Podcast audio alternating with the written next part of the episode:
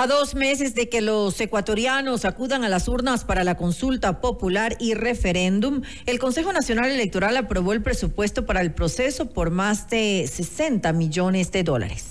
La noticia requiere profundidad. En Notimundo están los protagonistas de la noticia. Estamos en contacto ya con el doctor Hernán Reyes, analista político, para hablar sobre el gobierno de Novoa y la consulta popular que se viene. Se ha aprobado ya el presupuesto por parte de las autoridades electorales. ¿Qué se viene? Y es eh, el momento para hacerlo. Doctor Reyes, gracias por estar con nosotros. Fausto Yepes le saluda. Bienvenido. Eh, buenas tardes o buenas noches, Fausto. Muchas gracias por la invitación. ¿Es el momento para hacer esta consulta popular, el referéndum quizá, o estamos frente a la intención de un gobierno de ratificarse, de consolidarse en el poder?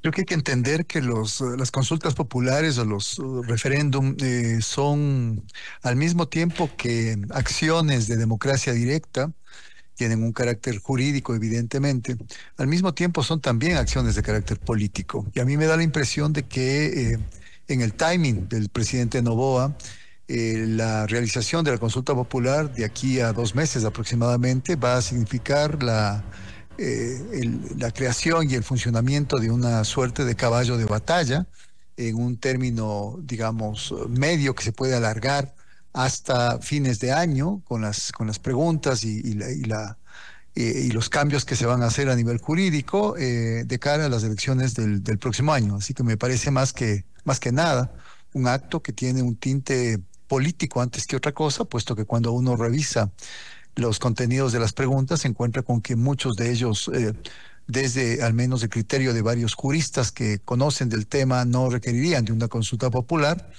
y que eh, entonces lo que demuestran es más bien otro, otro interés, otro afán. Inclusive, claro, varios de los temas que tienen que ver con la seguridad, ahora mismo se ha comenzado a discutir, la ministra del Trabajo lo ha puesto eh, en el debate, el tema del trabajo por horas, hay ciertas coincidencias, acercamientos tanto con el sector empresarial, sector sindical, es decir, las preguntas rondan en función de temas que no necesariamente debían o podían ser consultados y tampoco en este momento, no son cambios tampoco eh, radicales que podrían generarse tras los resultados de la consulta.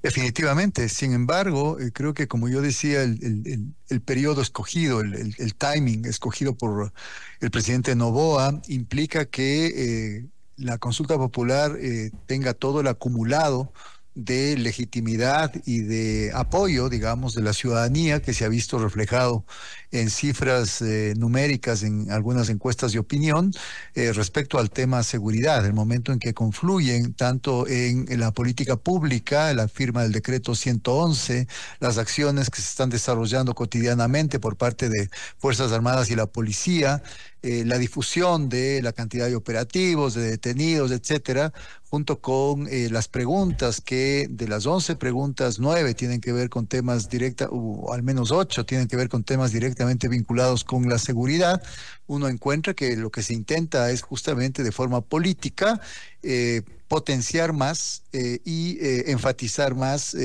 el mayor logro y lo que le ha dado de alguna manera el capital político que tiene el presidente Daniel Novoa.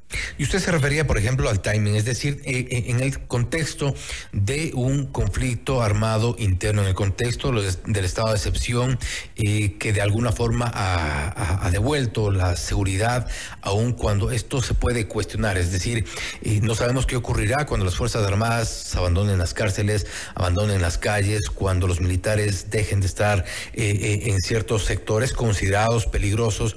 ¿Esto podría eh, mantenerse en el tiempo, esta popularidad que hoy por hoy se, siente o sea, se ha registrado? Esa es la gran pregunta, ¿hasta cuándo va a poder eh, seguir conservando Daniel Novoa el capital político que ahora tiene? Eh, hay una enorme dosis de incertidumbre, diría yo, con respecto a los escenarios futuros.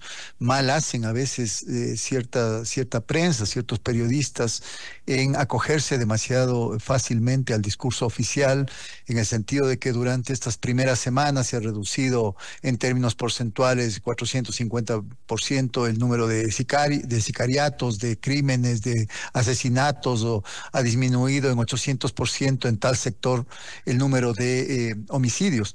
eh, no se puede hacer simplemente esas extrapolaciones. Eso significa justamente dar pábulo al discurso de que efectivamente esto es una, es una acción eh, completamente exitosa. Y sin embargo, desde mi punto de vista, eh, primero hay que mirar el mediano plazo al menos para ver si la acción eh, conjunta de las Fuerzas Armadas y la policía es exitosa, al menos en las cárceles. Yo, de lo que tengo entendido, no están controladas todas las cárceles en el país, sino aproximadamente la mitad de las cárceles en el país. Eso no se dice, por ejemplo, a nivel de medios de comunicación masivos. Se enfatiza en los casos de cárceles controladas. Y eh, por el otro lado, tampoco sabemos, yo creo que hay mucha incertidumbre de cuándo eh, pudiera eventualmente generarse una reacción y una reacción fuerte de parte de los grupos de delincuencia organizada eh, frente a los algunos operativos, frente a algunas capturas de, cuantiosas en cuanto a, droga que se han hecho, de armas, frente a estos allanamientos que se hace eh, en, sectores donde finalmente lo que hay es microtráfico, pero a la larga puede esto, digo yo, generar una reacción en cadena y por ende podría malograrse, digamos, la imagen eh, de control y de, y de poder que este momento eh, está encarnado en la figura del, presidente Daniel Novoa. Ahora, eh, esta relación creo que es importante, hacer la relación entre la consulta popular que se viene, esta aceptación que, que puede tener por parte de la gente, de los ciudadanos, quienes acudirán seguramente a las urnas, y esta sensación de seguridad momentánea, al menos, o al menos es lo que vamos a hablar en el presente una, seguridad quizá ficticia, han dicho, eh, de que se siente en el país. Es echar mano de esta, de esta sensación para poder ganar en las urnas, pero eh, hay, todavía ese, ese, pendiente, porque vemos operativos, vemos y muchas de las, de, las, de las operaciones militares, policiales, que apuntan no necesariamente a quienes, al menos quienes queremos ver un poco más allá, eh, ver los peces gordos que se llaman definitivamente todavía no hay buenas noticias, digamos, en el sentido de capturas de los capos, de los, de los jefes de los, de los sectores delincuenciales. Hay eh, capturas y además en términos numéricamente bastante raros, si es que hay más de 7 mil personas eh, que han sido detenidas en operativos militares policiales. ¿Por qué de ellas menos de 300 son considerados terroristas? ¿Quiénes son las demás personas detenidas?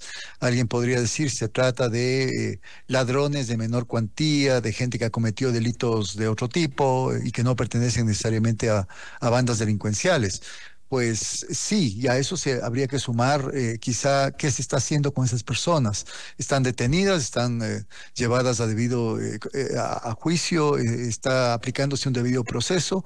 Hay denuncias muy graves de organismos de derechos humanos con numerosos amicus curiae presentados ante la Corte Constitucional con respecto a extralimitaciones o supuestas extralimitaciones en el uso de la fuerza que han hecho las Fuerzas Armadas y la policía.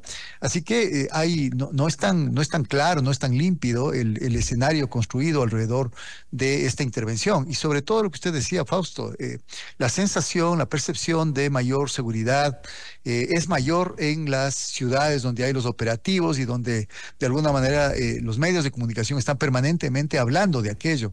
Pero en sectores marginales de eh, algunas ciudades y en ciertos sectores donde la problemática de la inseguridad y la violencia ha sido, estos últimos años, han ido en un incremento monstruoso, ahí la gente no tiene esa seguridad. Y es más, creo que debe haber muchos, muchas personas detenidas injustamente, detenidas porque quizá tenían un tatuaje en su piel y eh, debe generarse también una sensación de miedo y quizá inclusive de malestar creciente en algunas eh, zonas marginales del, país donde se habla de que ha habido un perfilamiento racista en los eh, allanamientos de policías y de militares en esas zonas. Así que tampoco es que es un éxito completo y, iremos viendo con el transcurso de las próximas semanas y meses.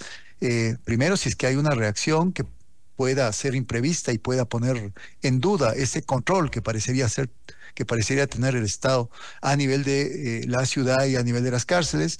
Y en segundo lugar, quizá una creciente, un creciente malestar en determinadas zonas por eh, la visibilización de estos excesos que pudiera eh, existir en los operativos militares y policiales. Y aquí quisiera también contextualizar un poco más, Hernán, respecto de lo que hemos visto, y ahí también me da culpa quizá de los medios de comunicación, periodistas en general, vamos asistimos a los operativos donde se registran estas detenciones, salvo el caso Metástasis, donde hemos visto que además no corresponde a la etapa del conflicto armado interno, pero eh, no hemos visto sino operativos debajo de un puente donde entran a casas, encuentran sí bastante dinero, pero seguramente son casas en, sectores alejados, en barrios considerados eh, vulnerables, en barrios olvidados tradicionalmente por el Estado. Es decir, no vemos realmente eh, hacer operativos o ejercer los operativos en, en las mansiones o lugares donde muy seguramente están los cabecillas de estas organizaciones.